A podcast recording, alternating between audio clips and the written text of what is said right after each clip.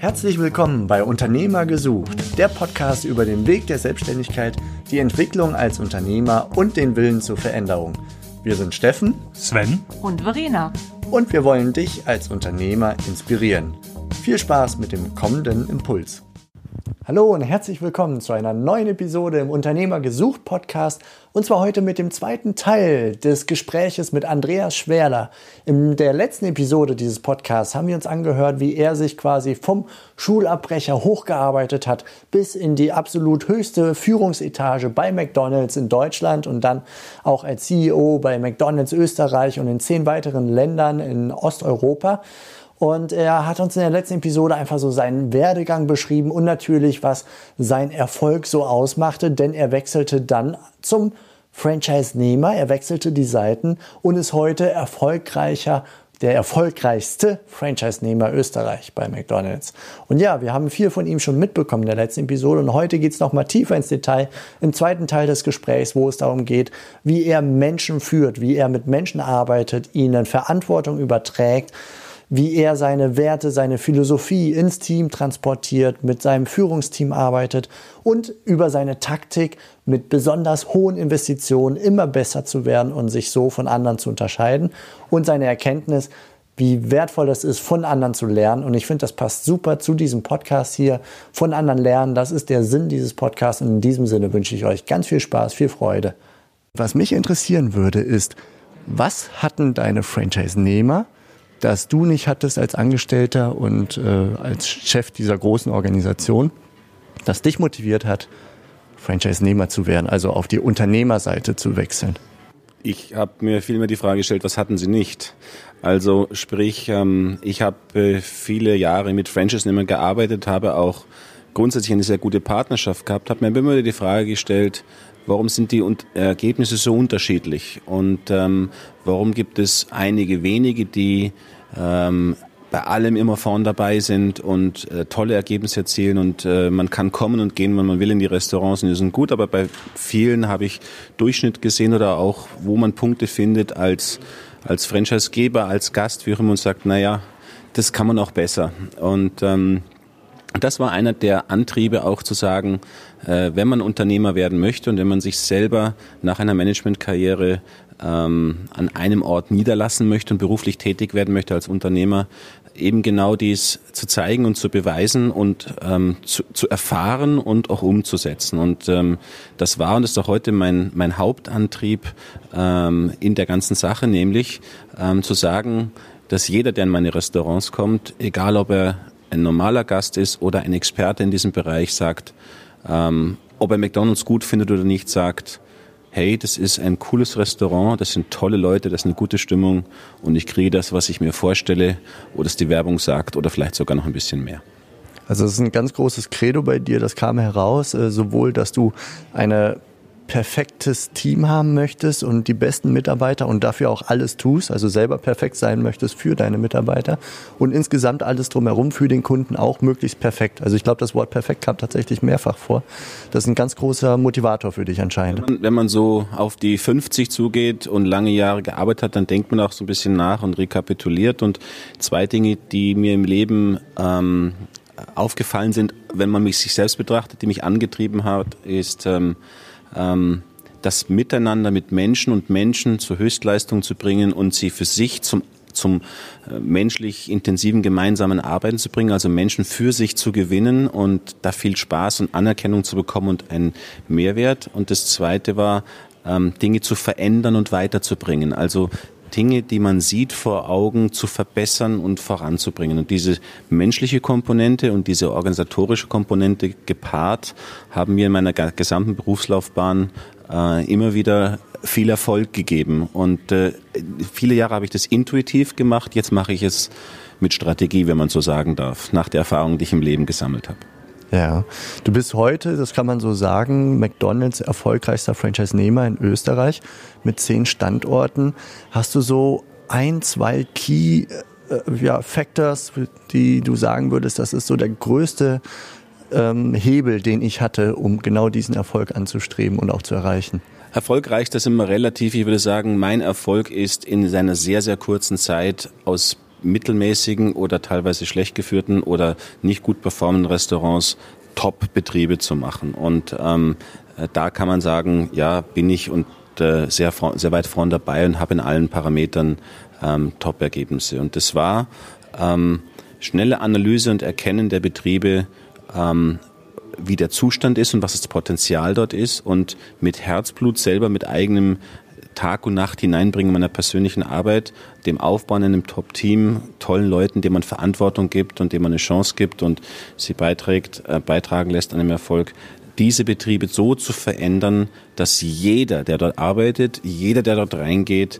jeder, der dort als Franchisegeber es betreibt, sieht, hier hat sich was massiv verändert und dies ist von mittelmäßig oder okay zu top entwickelt. Und das beschreibt den Erfolg, den, den, den ich hier habe und der sich dann viel mehr noch in Gäste- und Umsatzzahlen wiedergegeben hat, als ich es mir habe erträumen lassen. Also Steigerungen von 50, 60, 70 Prozent in kurzer Zeit in einem seit 30, 40, 50 Jahren bestehenden System mit Umsatzwachstum von 1, 2, 3 Prozent normalerweise im Jahr.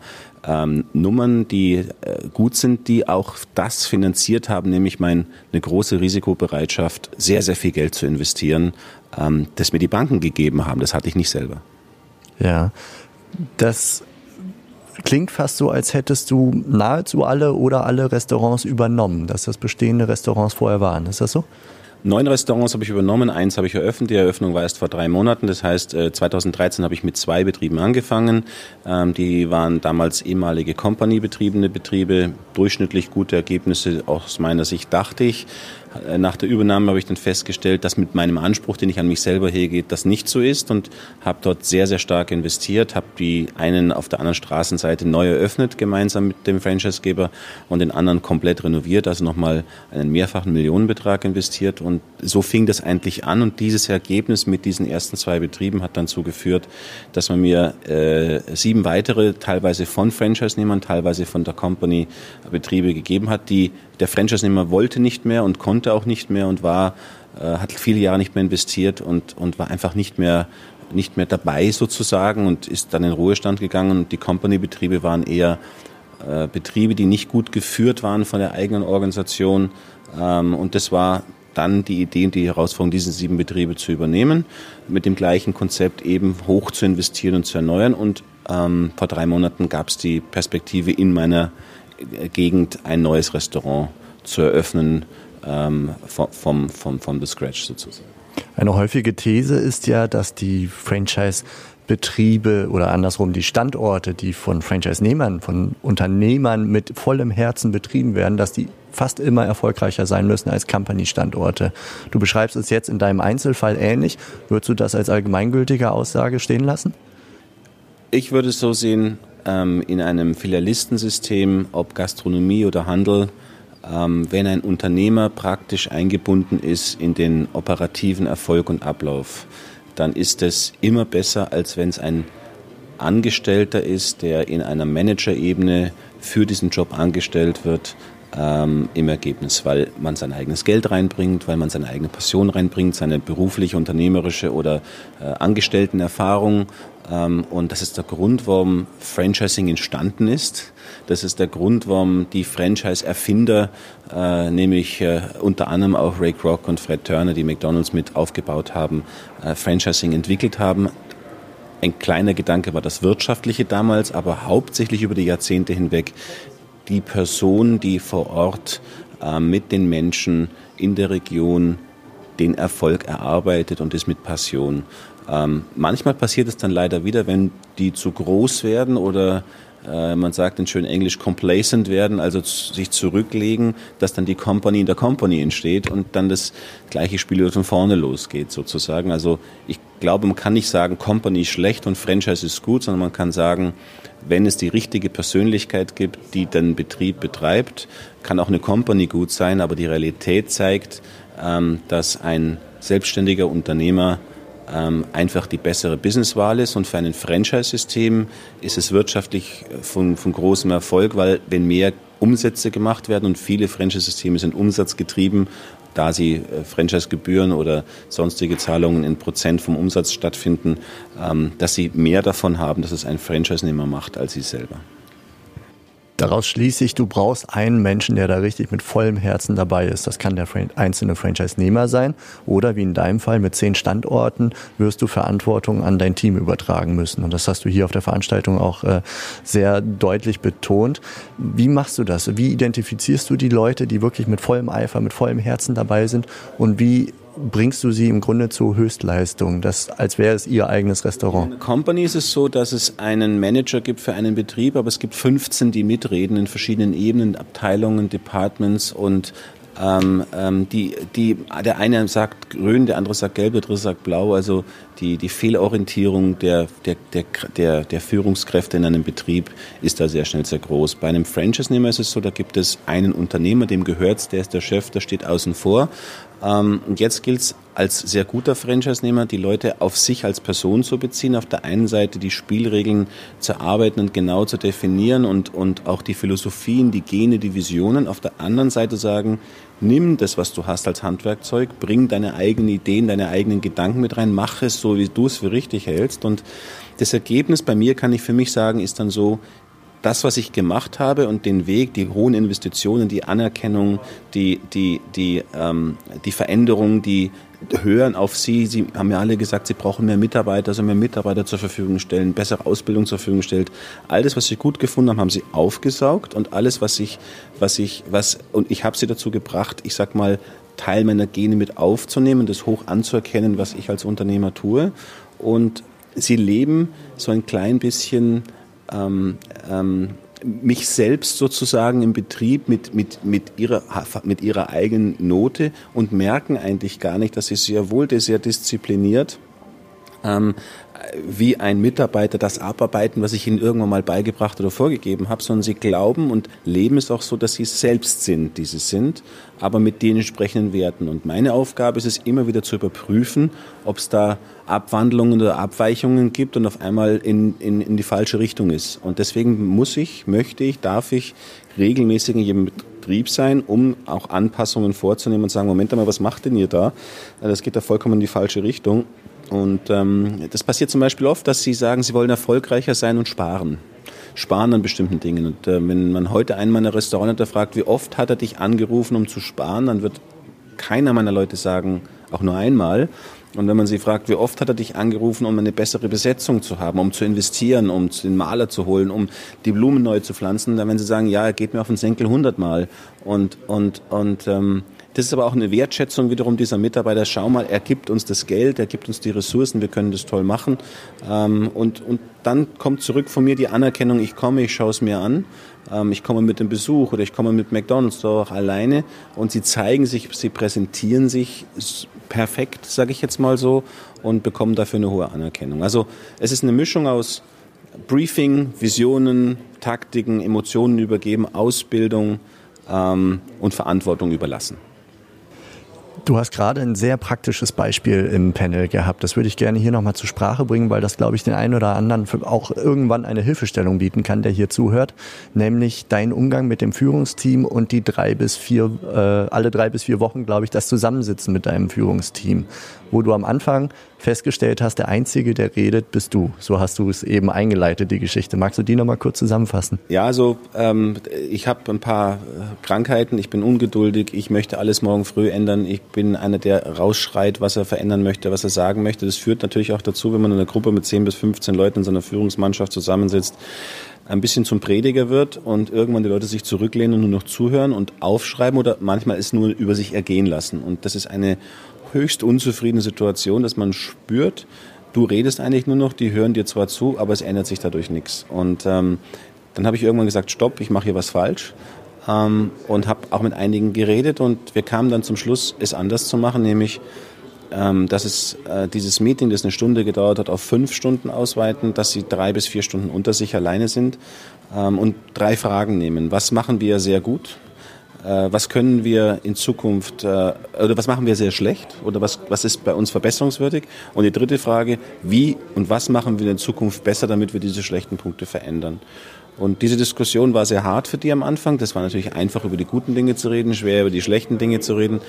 Ähm, aber die Diskussion führt jetzt zu äh, wirklichen Ergebnissen, zu Zielsetzungen, zu Maßnahmen, zu äh, verwertbaren, guten Gedanken und diese präsentieren Sie mir dann nach diesem Meeting ähm, im, im, in der Präsentation, im persönlichen Gespräch. Und so ist dieser, Dia dieser Monolog zu einem Dialog geworden und zu wiederum dem Punkt, wir übernehmen die Verantwortung, seine Gedanken und seine Ideen voran, voranzubringen. Und für mich ist es ein einfaches, dann in Ihrer Präsentation Einfluss drauf zu nehmen, sagen, naja, also das ist eine, eine super Geschichte, das kann ich nur unterstützen und denkt nochmal über die andere Sache nach. Ich bin mir da nicht so 100% sicher, aber wir können das nächste Mal drüber reden. Also ein bisschen, bisschen zurückhaltender hier in dieser Sache zu agieren. Ein wichtiger Impuls. Vielen Dank dafür.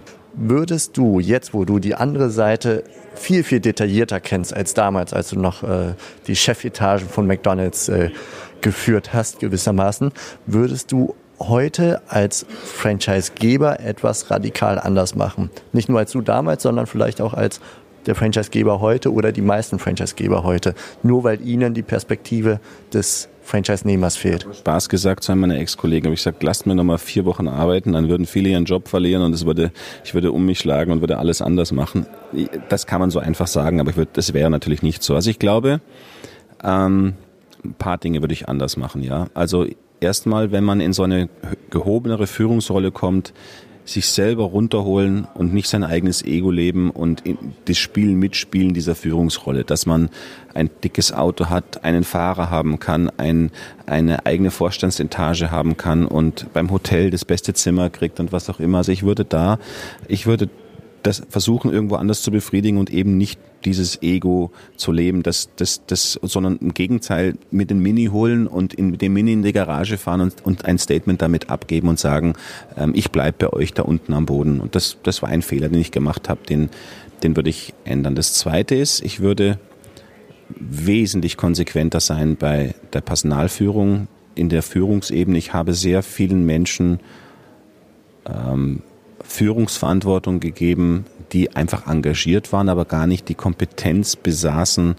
dieser Rolle wirklich gerecht zu werden. Ich habe zu wenig zu tun, die getan, die auszubilden und genau zu hinterfragen. Ich habe ihnen zu schnell aus dem Bauch heraus eine Aufgabe gegeben und dies hat, hat im Nachgang betrachtet zu sehr unterschiedlichen Ergebnissen äh, geführt. Teilweise auch noch Leuten, die dann in hohe Funktionen gekommen sind, für die sie überhaupt gar nicht die Qualität besitzen. Und das ist ein Learning, das du heute auch wieder anwendest als Franchise-Nehmer mit mehreren Standorten.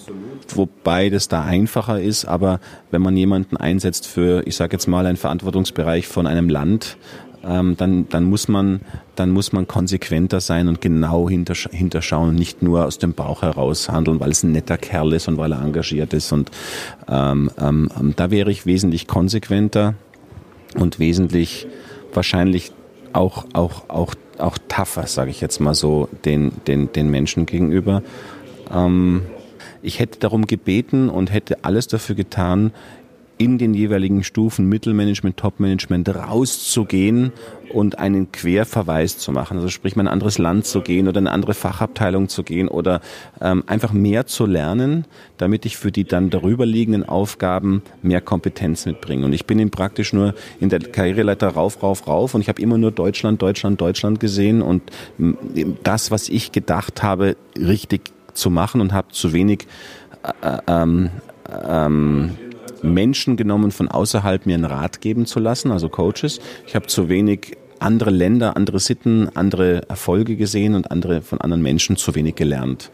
Ähm, ich glaube, das hätte mich im Nachgang erfolgreicher gemacht und ich glaube, es wäre auch gut gewesen, einen guten Coach zu haben, der einem im Verhalten ähm, coacht, also sprich meine teilweise sehr radikale Vorgehensweise, die ich an den Tag gelegt habe, umzuwandeln in eine schlauere Verhaltensweise. Und äh, man kann aber über alles äh, reden und zusammenfassen. Ich habe eine tolle Zeit gehabt, ich war erfolgreich, ähm, ich bin da heute, wo ich bin, deswegen zufrieden. Ähm, aber Personalentscheidungen, eigene Weiterbildung und das Leben des Egos eben nicht zu herausstellen, das wären so heute meine Dinge, die ich wahrscheinlich anders tun würde, wenn ich nochmal zurückdrehen dürfte. Das klingt wahnsinnig reflektiert und äh, vielen Dank einfach auch für diese Impulse an der Stelle. Lieber Andreas, vielen herzlichen Dank für all die inspirierenden Worte in unterschiedlichsten Themenrichtungen.